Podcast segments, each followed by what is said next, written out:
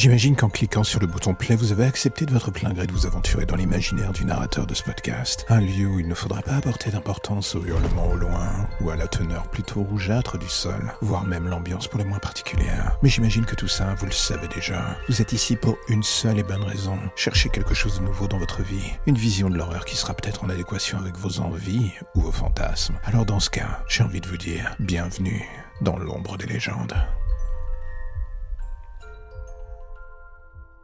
Vous savez, quand on m'a proposé ce job de nuit dans cet hôpital psychiatrique, je me suis dit que ça serait peut-être une planque idéale. Donner des médocs à des mecs qui ne sont mentalement plus là depuis des lustres, m'assurer qu'ils dorment à l'heure, ou les planter devant la télé.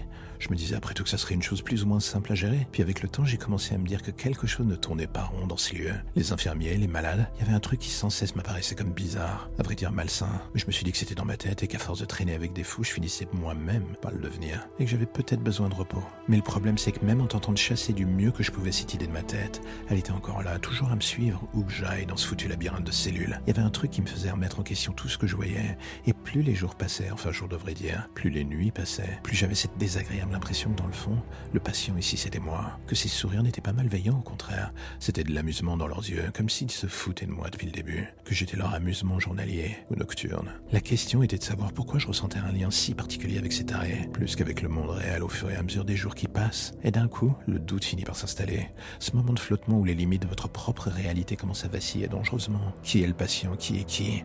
Voilà la seule et unique question que vous vous posez jusqu'à ce qu'il n'y ait plus que cela qui vous résonne dans la tête. Et quand vous rouvrez les yeux, vous êtes devant cette télé dans ce salon. Vous regardez cette série sur cet infirmier dans un hôpital hanté. Ce qui vous choque, c'est son visage, qui à peu de choses près est quasiment identique au vôtre. Ou alors c'est votre reflet dans l'écran qui se mélange au contour du sien. Les limites se brouillent, vous ne savez plus. Et d'un coup, cette sonnerie retentit. Et cet homme arrive devant vous. Il vous dit qu'il est l'heure de rentrer dormir dans votre cellule. Vous lui dites que non, vous ne pouvez pas rentrer dormir dans la cellule. Vous n'êtes pas un des patients. Vous êtes un membre de l'équipe. Et là, comme les autres malades autour de vous, il ne peut s'empêcher de rire. Et c'est en passant à côté de cette femme dans son fauteuil qu'elle vous murmure brièvement à l'oreille. T'es un des nôtres, beau gosse. Qu'est-ce que vous feriez si un matin en vous réveillant sur le bord de votre lit, vous trouviez votre téléphone déverrouillé, un court moment de panique ou d'incrédulité vous envahirait? Est-ce que quelqu'un était là avec vous? Est-ce que vous avez trop bu et fini par oublier ce fameux téléphone avant de sombrer dans les bras de Morphée? Dans le doute, vous faites le tour de l'appartement pour regarder s'il n'y a pas de trace d'effraction. Et là, il n'y a rien. Vous vous dites alors que c'est peut-être vous au final que vous êtes devenu parano et qu'il faut arrêter d'être aussi tendu. Mais juste à ce moment-là, vous recevez un SMS, une amie qui vous indique qu'elle n'a pas trouvé très drôle vos appels en pleine nuit. Vous lui dites que ce n'était pas vous. Elle vous indique que les appels venaient pourtant de votre téléphone. Vous vérifiez. Quelqu'un a fait plus d'une dizaine d'appels vers elle pendant la nuit. Vous ne savez plus quoi dire et finissez par accrocher. Désormais, c'est officiel. Vous êtes en panique, quelque chose ne va pas, et vous détestez clairement ce qui est en train de se passer. Vous n'aimez pas perdre le contrôle de la situation. Mais soudain, une idée vous vient en tête. Vérifiez la galerie photo et vidéo du téléphone. Vous vous dites pour vous rassurer que rien de grave ne peut s'y trouver, qu'une fois de plus vous êtes parano et que dans un court instant tout va se régler. Mais le problème c'est qu'en ouvrant la fameuse galerie, votre sens glace d'un coup. Il y a des photos de vous en train de dormir, ainsi qu'une vidéo où vous voyez une main en partie brûlée délicatement vous caresser le visage. Mais ce qui vous terrifie encore plus, c'est ce souffle hors champ, irrégulier et Quelqu'un était bien avec vous dans l'appartement cette nuit. Quelqu'un qui avait l'occasion de vous tuer mais ne l'a pas fait. Pourquoi? À vrai dire, vous ne le savez pas. Et ça fait six mois que vous ne dormez plus à cause de cela. Six mois que vous n'êtes plus que l'ombre de vous-même, à moins que celle que vous voyez dans le miroir. Ça ne soit celle de cette chose. Vous voudriez tellement dormir rien qu'une fois mais vous avez juste peur qu'il vous observe à nouveau.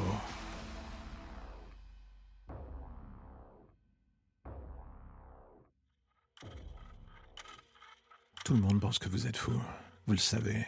Ils savent que vous savez, d'un côté comme de l'autre, vous continuez à faire comme si de rien n'était. Vous savez que tout ça n'est qu'un jeu de dupes. Le sourire en coin du matin à la machine à café. Les petites discussions qui n'ont pas le moindre intérêt. Ni pour eux ni pour vous d'ailleurs. Mais pourtant, on va savoir pourquoi. D'un côté comme de l'autre, vous continuez à vous servir ce genre de mélodie du mensonge. Vous cela vous rend fou. Mais dans le fond, vous êtes conscient que ça ne peut pas durer, qu'un jour quelque chose va finir par vriller, qu'une pièce du puzzle va manquer, et qu'à ce moment-là, l'équilibre précaire sur lequel repose votre existence va finir par voler en éclats. Vous le savez, ils le savent encore une fois, chacun de votre côté vous faites semblant que tout cela n'arrivera pas, un peu comme si vous tentiez plus ou moins de vous rassurer, de vous dire que la vie peut continuer et que tout ça sera aussi magnifique que dans les contes de fées les plus affreusement mielleux que vous connaissez. Vous voulez y croire, eux aussi, et un jour pourtant vous comprenez que non, les histoires qui finissent bien, ce n'est pas pour vous, vous ne les supportez plus, vous n'arrivez plus à faire comme si cette peur que vous lisez dans le fond de leur regard ne vous faisait rien, ça vous rend fou totalement.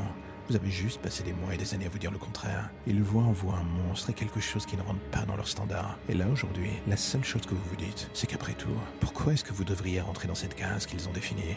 Vous valez mieux que cela, mieux que leur peur, enfin du moins la leur. Quoi qu'on en dise, elle était si délicieuse, ce moment qui reste gravé sur leur visage, dans leurs yeux et dans les vôtres d'ailleurs, quand ils découvrent votre vrai visage. Vous ne vouliez pas les tuer, c'est ce que vous avez dit à la police. Vous ne vouliez que vivre tranquille dans votre coin, mais cela personne ne l'a compris, personne ne l'a écouté.